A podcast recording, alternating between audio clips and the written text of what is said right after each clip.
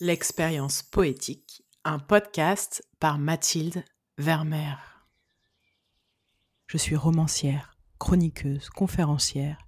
J'ai le goût des histoires et j'ai le goût des mots. J'ai cette conviction que la littérature est d'abord une nourriture pour l'âme. J'aspire à un monde plus poétique, à la fois plus sensible et plus intense.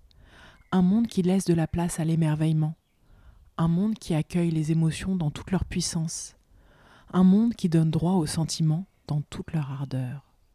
Ce podcast poétique est ma contribution au réenchantement de nos existences. Grâce aux textes des poètes et poétesses que j'adore, grâce à leurs phrases qui passent par ma voix, j'agis pour faire naître cette réalité à laquelle j'aspire. C'est ma manière de diffuser un peu de magie dans vos oreilles. Cette semaine, je vous fais découvrir la poésie de Roberto Juarros, ce poète argentin né en 1925. Tout au long de sa vie, il a constitué une seule et même œuvre qu'il a nommée Poésie verticale. En fait, il y a plusieurs recueils. Chacun porte un numéro. Chacun s'inscrit dans cette recherche d'approcher la verticalité de la transcendance. Par ses textes, nourris de son bagage philosophique, et ses interrogations métaphysiques, il tente de mettre des mots sur ce qui nous dépasse. J'aime beaucoup sa façon de nous faire aborder le mystère, dans une langue qui se veut à la fois limpide et fluide. Les trois extraits d'aujourd'hui sont issus du recueil en français Poésie verticale. Évidemment, ils sont traduits de l'espagnol. Les éditions Point Poésie se sont amusés à sélectionner dans l'immense œuvre du poète différents textes pour nous faire goûter à l'essence de cette écriture, à sa saveur bien particulière. Allez, on plonge. Fermez les yeux, laissez glisser en vous ces quelques phrases poétiques. Premier poème que je dédicace à Mika qui m'aide à enregistrer tous ces podcasts. Débris du son, retour du son, résurrection du son. Par ces mouvements se creusent des galeries plus profondes que le silence. Son privé de son, son privé de silence, minéral de son.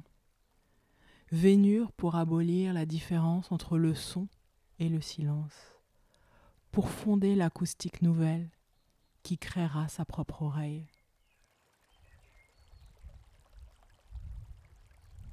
Deuxième poème que j'aime pour sa chute, son trait d'humour. Tailler l'éternité comme un crayon et la vie comme un autre.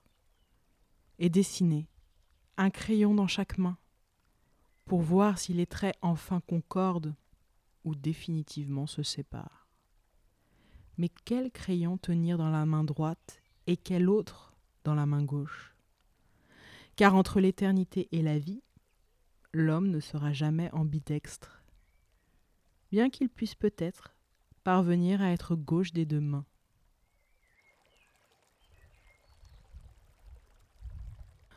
Ce dernier poème me fait penser à l'univers de Magritte.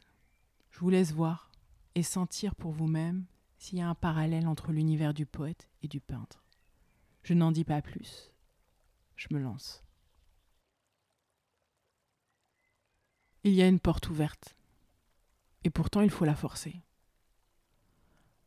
Nous ne savons pas ce qu'il y a derrière, mais de là vient l'appel.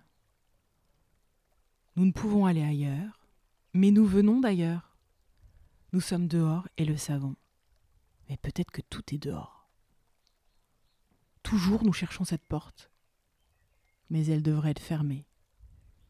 Ici l'ouvert est infranchissable. Comment franchir ce qui n'existe pas?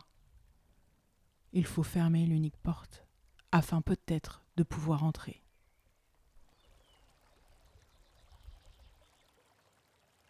Je vous invite à réécouter ces textes. Pas besoin d'analyse, pas besoin de comprendre, de décortiquer. Sentez. Laissez flotter en vous si vous avez aimé l'expérience, je vous remercie de mettre 5 étoiles sur vos plateformes de podcast. Puis, en attendant le prochain épisode, Retrouvez-moi sur Facebook et Instagram, at Mathilde Vermeer, pour d'autres contenus littéraires qui viendront nourrir votre sensibilité et votre besoin de profondeur. Enfin, pour soutenir ce projet, retrouvez le lien Tipeee en description de l'épisode. Je vous dis rendez-vous lundi prochain pour une nouvelle bulle poétique.